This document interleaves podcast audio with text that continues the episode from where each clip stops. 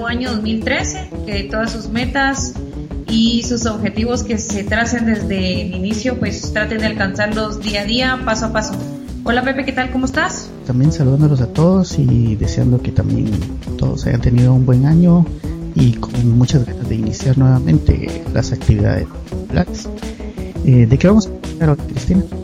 Pues bueno, la verdad es que tenemos un inicio de año bastante, bastante cargado de, nuevas noticias y de, y, de acontecimientos de, nuestro país que no podemos dejar de, platicar como, como lo ha sido el, el, cierre de, una institución tan problemática y tan, y tan en el ojo del huracán como lo ha sido Fonapaz durante, durante todo este tiempo, porque porque siempre ha sido una institución que, ha estado fuertemente señalada por, por corrupción, por clientelismo, por y por otro montón de cosas que, que, complican mucho el funcionamiento de una institución como esta que fue pues creada buscando ayudar a las personas más afectadas del área rural y que por supuesto lo que más esperamos y que posiblemente lo hablaremos en nuestro próximo tema es el primer informe del año de Otto Pérez Molina, ¿verdad? Que, desde ya todos sentimos eh, bastante atención por escuchar qué es lo que tiene por decir nuestro presidente, ¿verdad? Sí, lo, de Fonapaz era algo que yo creo que desde hace muchísimos años, eh, de una forma u otra, se estaba deseando que al fin terminara pero también están los rumores de que simplemente va a ser una especie como de cambio de nombre y que la gente va a ser reubicada en otros lugares y se va a crear una nueva institución con otro nombre pero con las mismas funciones prácticamente. Lo malo de todo eso, bueno, esos son los rumores que uno lee en, en Twitter o en Facebook, pero tal vez lo malo de esto es de que no hay una versión oficial y no hay a dónde poder ir a consultar para para ver eh, qué cierto es eso y, qué institución va a estar. Yo siento que es algo así como que una medida un poco como que improvisada, porque si se quita una institución de esas, pues inmediatamente se dice qué es lo que va a pasar, pero se ha mantenido una especie como de, no sé, como de recelo o ha estado un poco, eh, no ha fluido mucho la información, entonces no se sabe qué, qué es lo, qué es lo que va a pasar, da como, como digo, da la sensación de que fue algo como improvisado de última hora, tal vez. Sí, mira, yo siento que podemos analizar esto del cierre Fonapaz desde, desde varios puntos de vista. El primero, para mí, en lo personal, considero que, que eh, de primer, como un primer eslabón, decir que el presidente cerró Fonapaz, creo que lo hizo bien. O sea, era, era ya una institución, como, como decía anteriormente, ya viciada, ya eh, con demasiados problemas de corrupción y se hacía de una manera tan abierta que, que ya nadie decía nada. O sea, era tan normal que, que Fonapaz fuera tan corrupta, pues. O sea, nos volvimos como, como que ya nuestra tolerancia a la corrupción es como ya muy amplia, ¿verdad? Por decir, ah, solo sobrevaloraron unas láminas ah, solo hicieron tal cosa, ah, o sea, ya todo el mundo sabe que, que, Fonapaz es una mina de oro y que, o que era una mina de oro, ¿verdad? Entonces creo que haberla cerrado eh, fue un buen punto. Ahora, como tú decís, de nada nos va a servir que cierren este y abran otro y recontraten a los mismos 800 empleados que ahorita de Fonapaz se quedaron sin trabajo, ¿verdad? O sea, no, no, no vamos a salir del fuego para caer a las brasas, creo que va a ser exactamente lo mismo, pero lo positivo que yo veo es que nosotros como ciudadanos podemos estar más pendientes de ver esa nueva institución que se va a crear. Como te digo, desde mi punto de vista, creo que ahí hay, eh, hay varias cosas que hay que tratar. La primera es que el cierre estuvo bien, ya era hora de que se cerrara y, y ya, Ahora, lo que tú dices, sí, pero cierran una institución, pero ¿y entonces qué va a pasar con, con los proyectos o ese tipo de cosas, no? Eh, creo que también es bien importante la, la, otra cuestión es de que mucha gente dice, bueno, ¿de qué, de qué, los, de qué sirve que los cierren si de todos modos nadie va, va a estar tras las rejas por, por, ese, por, esos, por esas cuestiones de corrupción y clientelismo que, hay, que hubo adentro? El presidente salió diciendo que, que sí, que hay muestras de corrupción claras, pero que eh, no hay responsabilidades a quien acusar, ¿verdad? Entonces a mí se me hace como muy tonto decir, sí, eh, hay corrupción, pero no puedo decir quiénes lo hicieron, porque obviamente no, no está dentro de... E, esa es, digamos que la parte mala que, no encontra, que encontramos dentro del cierre Fonapaz. Lo cierran, pero no hay quien acusen de corrupción, que eso sí sería una gran lección para nuestros para, para nuestros actuales funcionarios, ¿no? O sea, creo que eso sí era muy, muy importante hacerlo que alguien se le acusara, que alguien pagara por esa corrupción que hay dentro de esta institución. Entonces creo que vemos muchas cosas, como tú dices, que no se están haciendo bien, aun cuando posiblemente el primer paso que era cerrarla o cerrar esta institución, eh, sí es lo correcto. Yo considero que ha sido una de las mejores cosas que ha pasado tomando en cuenta que, siempre era un, digámoslo así, un hueso importante para darle a alguien dentro de un partido al momento de llegar al poder, ¿no? Desde hace varios, ya unos dos o tres, incluso en el gobierno de Alfonso Portillo fue cuando se le dieron poderes ilimitados a Fonapaz, ¿no? Y, y por cuestiones de, de decir que la trans, que, que por la agilidad dejamos atrás temas de transparencia, ¿no? O sea, ellos ya tenían como que carta libre y un, cheque en blanco para gastar y hacer lo que quisieran. E incluso la Contraloría también ha dicho que ha sido muy difícil poder eh, seguir una pista de corrupción, ¿no? O sea, hay varias cosas aquí que, que, debemos de, de analizar y por supuesto es bueno que se hablen para que, como te digo, si se crea una nueva institución, eh, si se le van a dar los mismas, las mismas potestades legales, pues nosotros debemos como ciudadanos de estar pendientes de ver qué es lo que sucede, cómo lo van a hacer, a quiénes van a colocar y, y todo, todo este tipo de cuestiones que conlleva la creación de, un, de una nueva secretaría, de un nuevo fondo, no sé cómo lo piensan hacer ellos actualmente, ¿no? Pues, pues yo, yo opino de que no, bueno, para empezar no me gusta que vayan a recontratar otra vez a la gente, porque si hay corrupción en la institución, no es por la institución en sí, sino por la gente que estaba ahí. Y si van a estar en otros puestos, pues es la misma cosa, pues no, no, no se cambió.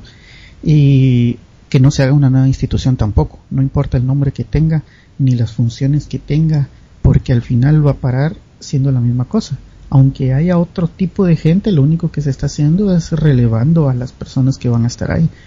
Todas las funciones que, o la gran mayoría de cosas que hacía Fonapaz, le corresponde a los ministerios hacerla en distintos aspectos. Entonces, si ya el ministerio es el obligado de hacerlo o es parte de sus funciones, ¿para qué crear una, una institución que haga lo que tiene que hacer el ministerio?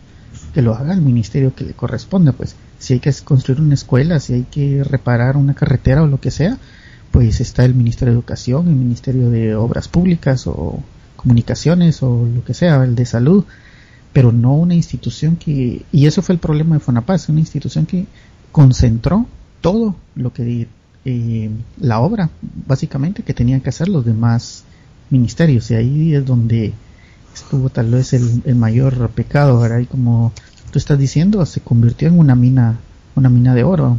bueno, independientemente de que no hubo ningún tipo de fiscalización y la que hubo fue muy pobre, pues fue un, una, mina que persona que entraba ahí seguro pues obtenía su, buena parte de, una u otra forma pues.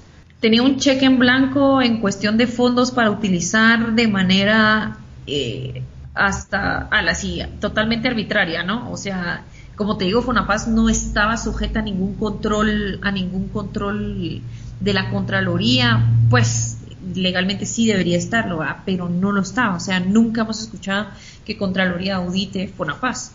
Y como te digo, Fonapaz fue creada para, para, para un fin en específico, que era llevar la ayuda a las áreas afectadas por el conflicto armado interno. Fue en el gobierno de Alfonso Portillo donde esto se empezó a desvirtuar, ¿no? Donde empezó a darles como, como más y más y más potestades y más potestades y como dices tú, eh, se veía eh, que estaban realizando trabajos que le correspondían a otros ministerios, como el Ministerio de, Comunicaciones, ¿no? Eh, entonces, eh, realmente encontramos, como te digo, positiva eh, que, lo hayan cerrado, porque realmente la función principal de Fonapaz ya no se estaba cumpliendo. Sí, a mí, a mí también me parece muy bien que haya pasado eso y que que sí, entre más instituciones, porque no es la única, ojalá fuera la única deficiente que existe, pero no es la única. Entonces, entre más instituciones se cierren y que no se hagan otras, vamos a estar caminando tal vez por, por un, empezando a caminar por el buen camino, ¿verdad? Pero que no pase lo que, lo que dijo la vicepresidente, que y ahora a él lo van a contratar o lo van a asignar en otro lugar porque o sea, no por su capacidad, no por ser un, un buen eh, líder o algo, sino simplemente porque es del partido. Porque es del partido, sí. no, hombre, o sea, si, si, yo dijera, bueno, pues él tiene cinco doctorados y es una persona que ha manejado empresas y tiene una gran capacidad en muchas cosas, un político de carrera y qué sé yo, un currículum impresionante, diría, bueno, sí, no hay que dejarlo ir, pues es una persona que, puede, ¿verdad? Pero, pero si la justificación es porque es del partido, entonces no, no hemos avanzado nada, creo yo, en ese sentido, pues. Sí, y, y como, como tú dices, es bien importante decir que no es la única institución que tiene vicios, ¿verdad? No es la única, pero ya deshacernos de una primera, eh, teniendo nosotros un panorama en lo que es cuestiones de corrupción tan, tan sombrío y tan poco claro todavía, creo que haberla cerrado eh, es, un, es un buen inicio. Eh, como te digo, yo a veces pienso bien positivo, ¿no? Y esto puede desencadenar un sinfín de cosas buenas eh, porque hace despertar mucho a la gente, hace serla más consciente de que tiene que estar presente, que tiene que estar presente en el sentido de decir, bueno, ¿qué está pasando en mi país? Pues, ¿por qué, porque es que, está pasando esto o, lo otro? Entonces, haber cerrado con la paz es un, es un estartazo pequeño, una pequeña lucecita que tal vez no es lo que todos quisiéramos decir, bueno, entonces si todos son corruptos, entonces todos se van a la cárcel. Eh, vamos paso a paso, ¿no? Es, no es que uno sea conformista o que uno diga algo es algo, sino, sino decir, bueno, como te digo, nosotros que trabajamos eh, tratando de buscar y de, y, de, y de irse abriendo un camino para, para ir disminuyendo la corrupción dentro de nuestras instituciones, dentro de, dentro de nuestros gobiernos y dentro de nuestros funcionarios, es una, es una buena, es un buen inicio, ¿no? Es una buena forma de decir, bueno, pues, pues por lo menos eh, podemos ya tener un, un ejemplo, ¿no? Un ejemplo de, de lo que pasó. Lo ideal, obviamente, sería que eso es algo que siempre me gusta mucho recalcar. Los funcionarios y los empleados públicos reciben su salario de nuestros impuestos. ¿verdad? Entonces, ¿para qué vamos a seguir manteniendo gente que no es capaz? Pero vamos paso a paso, ¿no? Vamos poco a poco y como te digo, es importante que, estemos pendientes, que estemos eh, analizando también y evaluando qué funcionario está, está bien, está haciendo bien su trabajo o lo está haciendo, deja que lo esté haciendo bien, que esté apegado a la ley lo que él está haciendo y que por lo tanto su institución funcione y, esté dando los resultados para los cuales fue creada, porque cada institución ha sido creada para una pues para una función en específico, ¿verdad? Para, para ir eh, pues llenando las, las necesidades que el mismo Estado desea crear según cada gobierno, ¿no? Sí, a mí me gustaría que este fuera como que el primer dominó de una gran cadena, que sea un efecto dominó y que así como se cerró esta, eh, vengan nuevas instituciones que no están funcionando como debe ser y se empiecen a cerrar y a cerrar y a cerrar. Que entre otras cosas la idea es, tendría que ser bueno, aparte de evitar la o, cortar la corrupción de raíz, pues eh, hacer más pequeño el Estado, que, que deje de crecer tanto y, pues que se reduzca a los niveles en los que tiene que estar, pues que la que el, nivel de burocracia llegue, que no esté en, los, eh, en las cantidades máximas que se encuentra ahora, sino que llegue a un mínimo funcional, donde pueda trabajar sin necesidad, sin necesitar más, eh, más, más trabajadores, pero tampoco que tenga una gran cantidad que, que no hacen nada y que solo se están absorbiendo los recursos, los pocos recursos que hay tal vez, o bueno, a este momento uno no sabe si son pocos o son muchos, porque como es un gran colador, entonces todos los recursos se van de largo y nunca fal nunca nunca tenemos pues. Siempre falta dinero siempre falta dinero pero por la gran cantidad de, de, hoyos que hay por todos lados verdad no sabemos a ciencia cierta si ya una vez que estén tapados todos esos agujeros por donde se va el dinero pues realmente sí sí tengamos el dinero suficiente y, ya no necesitemos pues de subir más impuestos como el de la tarjeta de circulación por ejemplo verdad la sí. O sea, y de hecho también ese es uno de los temas bien, bien importantes que también podemos tocar, ¿no? Que es eh, que pues ahorita el primero de enero del 2013 entraron en vigencia los nuevos impuestos que fueron, que, que nuestro queridísimo Congreso de la República en, en, en, unas, eh, pues, eh, reuniones decretaron de urgencia nacional dos decretos el año pasado para aumentar los impuestos de los cuales en su momento creo que muchos de nosotros no tuvimos el alcance de ver eh, pues lo que estaban haciendo, ¿no? Ahorita que tú dices con lo del impuesto de circulación y hoy, hoy podemos verlo en la caricatura que salió en uno de los diarios del país, en donde una persona va con su carro como el de Pedro Picapiedra. Sí. Y donde dice, esto fue lo que antes eh, tenía yo mi Mercedes, ¿va? Entonces, sí, pero fíjate que el, el problema tal vez no, no es tanto que hayan aumentado eso, sino que la gente no pase de lamentarse y bueno, así le subieron y es una lata y ahora pago el doble y bueno, eh, ni modo, ahí se quedó, ¿verdad? O sea, no hay un movimiento que exija que se derogue esa, ese, ese aumento, por ejemplo, o no hay marchas, no hay manifestaciones, o, o sea, ¿por qué para otras cosas que tal vez son menos importantes sí hay y esto que afecta a una gran cantidad de personas nadie se limita más que un tweet y ah sí ahora pagué el doble sí ahora una moto paga más que un carro por ejemplo. Ahora bueno no sé tan cada uno tiene sus historias verdad pero no hay un movimiento que exija eso. El, el que ya no se esté ahorcando pues que, que nos permitan ahorrar prácticamente nos están prohibiendo ahorrar a, la, a las personas. El poco dinero que de una u otra forma cada quien eh, gana honradamente se tiene que ir de largo, pues. Y en enero, que tradicionalmente ha sido un mes en el que hay muchos gastos por distintas razones, ahora hay uno, uno más. Uno más. Sí. Fíjate que yo creo que, eh, que, que, esto es parte de lo que hemos estado nosotros platicando en estos tres episodios que, que hemos tenido eh, en el cual nos hace falta despertar, ¿verdad? Nos hace falta eh, informarnos, nos hace falta también eh, ser parte de, no decir, ah, va, pues ni modo, toca pagar, ¿no?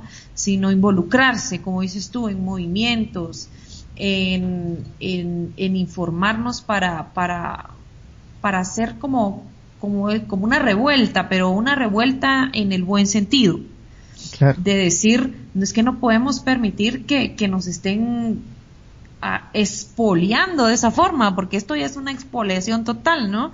Frederick Bastiat dice en su libro La ley que, que, una ley es expoliativa cuando ya empieza a dañar a, a, quienes va dirigida, ¿no? Entonces, obviamente es, estos nuevos, eh, estos nuevos impuestos que, que han subido Incluso escuché por ahí comentarios de hasta el 400% de, del valor que pagaban anteriormente. Ya es una expoliación, ¿no? O sea, ya están eh, diciéndonos a nosotros, eh, miren, no me importa, pero usted igual tiene que pagar, ¿no? El impuesto sobre la renta también subió ya este año. Eh, ya eh, los tipos para, para, por eso, por eso es casi como difícil decir que no hay dinero porque igual tú de directa o indirecta, como, como son los tipos de impuestos que existen, ¿no? Directos e indirectos. Entonces, hay impuestos que tú pagas directamente y no puedes decir, mire, yo no lo voy a pagar, pues disculpe, ¿va? No, o sea, va incluido en el precio y tú ya lo estás pagando. Entonces, no podemos decir que no hay dinero. Es obvio que lo que no hay es la, el buen uso de los recursos por medio de la transparencia y por, por su buena ubicación y adecuación.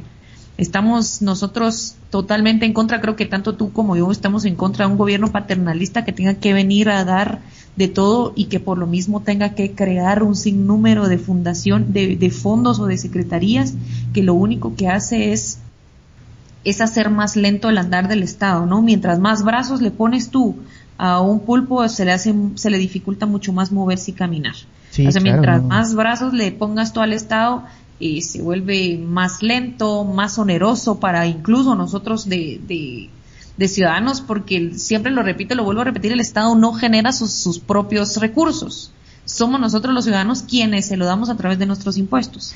Sí, es más, más ineficiente. Por ejemplo, otra de las tantas cosas, y ahora sí, las personas que facturan, pequeños contribuyentes, si no facturaron nada durante un mes, tienen que reportar cada mes que no facturaron y si no, la multa es de 150 quetzales. O sea que si no facturaste, se supone que es porque no, no vendiste o no prestaste ningún servicio. Y aún así, si se te olvida hacerlo, te castigan por eso. Sí. y, y, tiene que ser cada mes. O sea, antes que era cada seis meses, ¿cómo era un problema? Porque no se da abasto la SAT. Ahora que es cada mes, no, no han mejorado en tecnología ni en eficiencia. No, y la SAT sigue siendo igual de ineficiente. O sea, tú vas a cualquier SAT y miras colas de colas de colas de colas. Claro. O sea, miras colas todo el tiempo. Y no es, o sea, y, y también no sé si escuchaste que querían, que hay un poquito de problema ahí también con lo de la SAT, que un ministro dice que no llegaron a la meta, otro dice que sí la sobrepasaron, no sé qué. O sea, realmente si ellos estaban pensando en colocar más impuestos, obviamente la SAT, que es la encargada de recibirlos, de recaudarlos y de, y de, y de estar detrás del contribuyente, como dices tú, con multa y multa y multa y multa, eh, debieron como de, como de mejorar su servicio y de facilitarlo. O sea, hace poco estaba hablando con una persona y me dice, me, me dice, mira, vos llevo tres días tratando de subir mi planilla al sistema ese que ellos tienen, ¿no? Y me dice, y te prometo que no la puedo subir, no puedo subir mi planilla y ya la tengo lista. Sí, porque todo el mundo pues estaba en lo mismo y pues se saturaron los servidores. ¿Y qué pasa? No tienen la, no tienen la capacidad técnica suficiente para poder eh, eh, sostener esa demanda que va a haber en cierto momento de personas que van a estar ahí. Y te digo que, eh, bueno, suponiendo que los 15 millones de personas eh, estuviera subiendo la planilla en el mismo momento es relativamente poco. En Estados Unidos hay 300 millones de habitantes y, y acaso hay problemas en ese sentido. Pero entonces que son 15 millones, es apenas la población que hay en, la ciudad de Nueva York. y la que tenemos en todo el país, ¿verdad? Y, y, ya están atorados porque no pudieron eh, soportar esa demanda, pues, de, de, del servicio en sus servidores, en sus computadoras. Entonces, desde ahí está mal ya todo.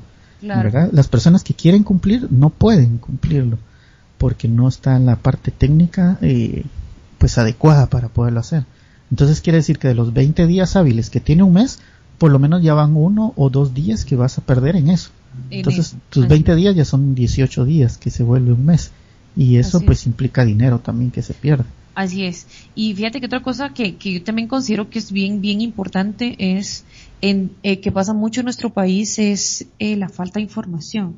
Y sabemos muchos de nosotros, e incluso mm, la misma gente que trabaja dentro de la SAT, tú le preguntas, mire, ¿será que me puede explicar lo de los nuevos impuestos? Y te dicen, háblelo con su, con su contador. Y los contadores entienden, como todo mundo, las cosas de diferente forma. O sea, vas con un contador, te explica de una forma, vas con otro contador te explica de otra forma, y al final de cuentas te quedas más confundido que nunca y entonces creo que, y eso que uno pues tiene acceso a Internet, eh, tienes acceso a, los periódicos, tienes acceso a televisión por cable para ver, no sé, algún programa que en donde te expliquen lo de los impuestos, pero te imaginas a la gente que no tiene acceso a ninguno de los tres medios que yo te acabo de hablar, más que solamente quizás el radio.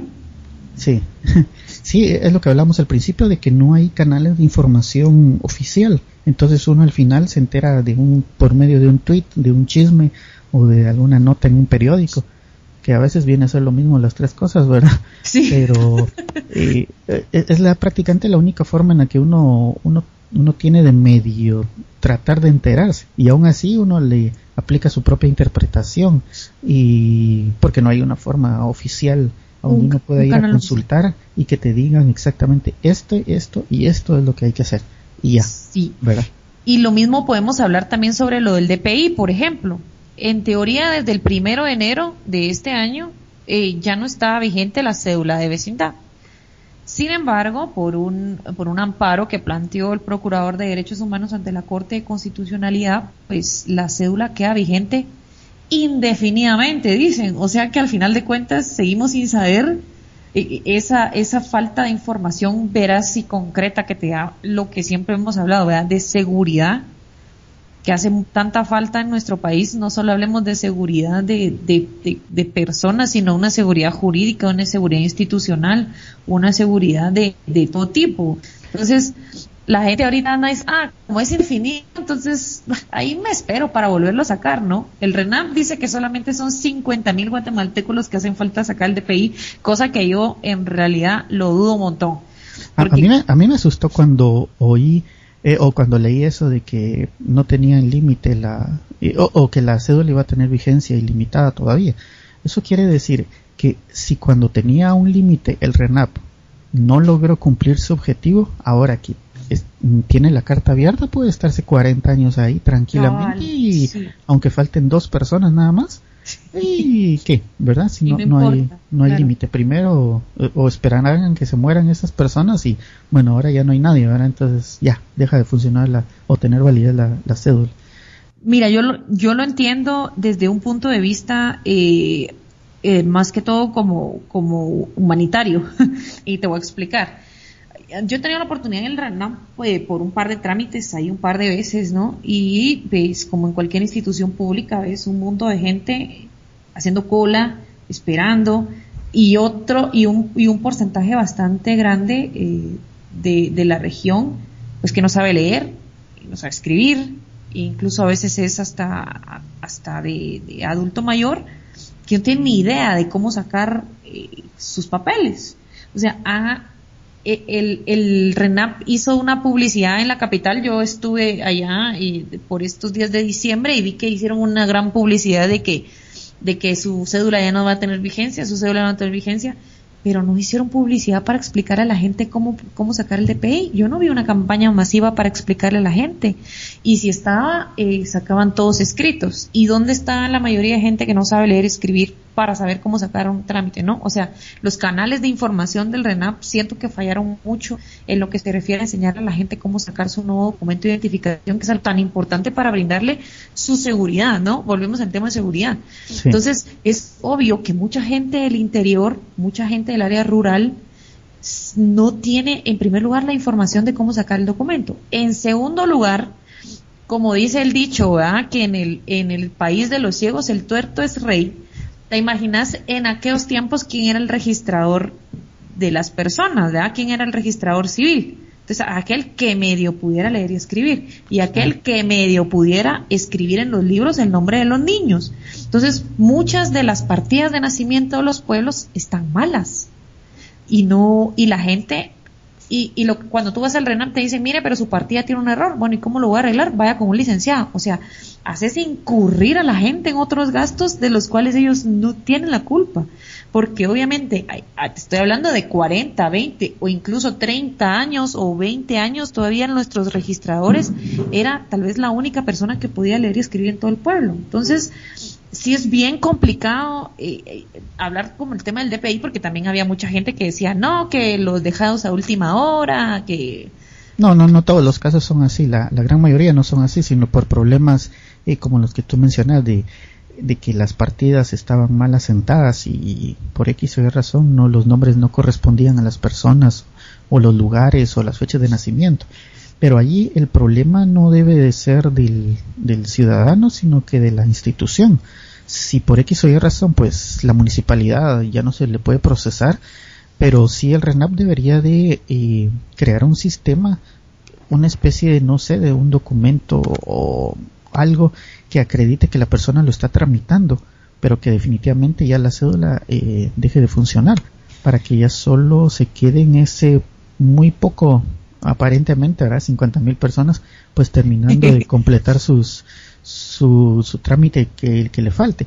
Y si pues no creo que sean 50.000 casos diferentes, más de alguno debe ser similar o varios similares. Entonces deberían de crear el sistema para pues eh, agilizarlo, pues, no que como como tú decís ir con abogado, eh, publicar edictos en los periódicos, es, un problema inmenso para la persona y que tiene que gastar 2.000, 3.000 quetzales porque alguien hace no sé cuántos años escribió su nombre con con un doble R, con una R, con una X al final o qué sé yo, y ahora pues tiene que pagar ese tipo de, inconvenientes pues. Sí, y, dos puntos bien, bien importantes. Uno, que tú dices dos mil, tres mil quetzales que nuestra gente en el campo no los tienen, ¿no?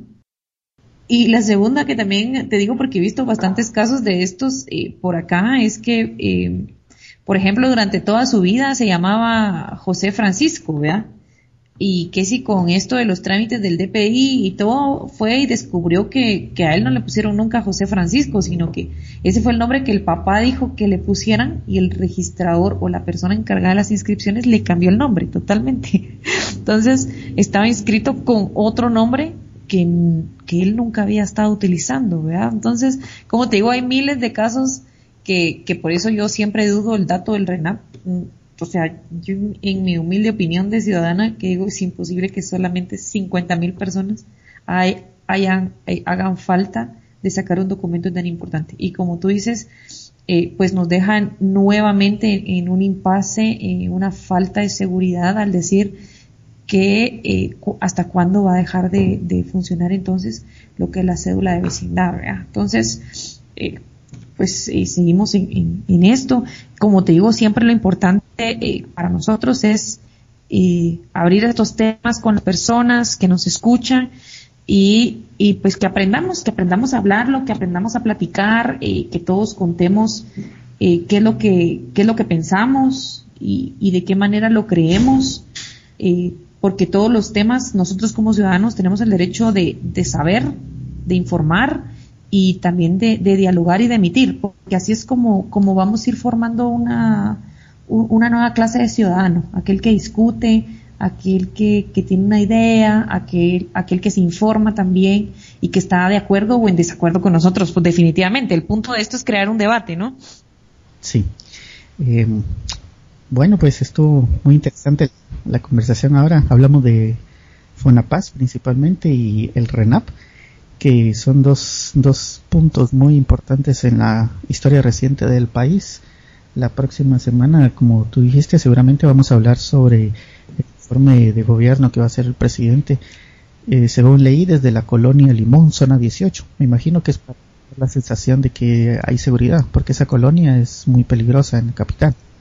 Claro, y, también me da mucha risa que la, a mí me causa mucha gracia, ¿no? Que la vicepresidenta diga la fiesta del primer año, así como fiesta, o sea, realmente están ellos tan, o sea, no, no tengo ni idea de qué cuento de hadas nos van a venir a contar, mira, pero creo que van a empezar, como tú dices, con la, con la frase de érase una vez, va, una colonia tomada por pandillas y ahora podemos caminar libremente por ella, dice el anuncio.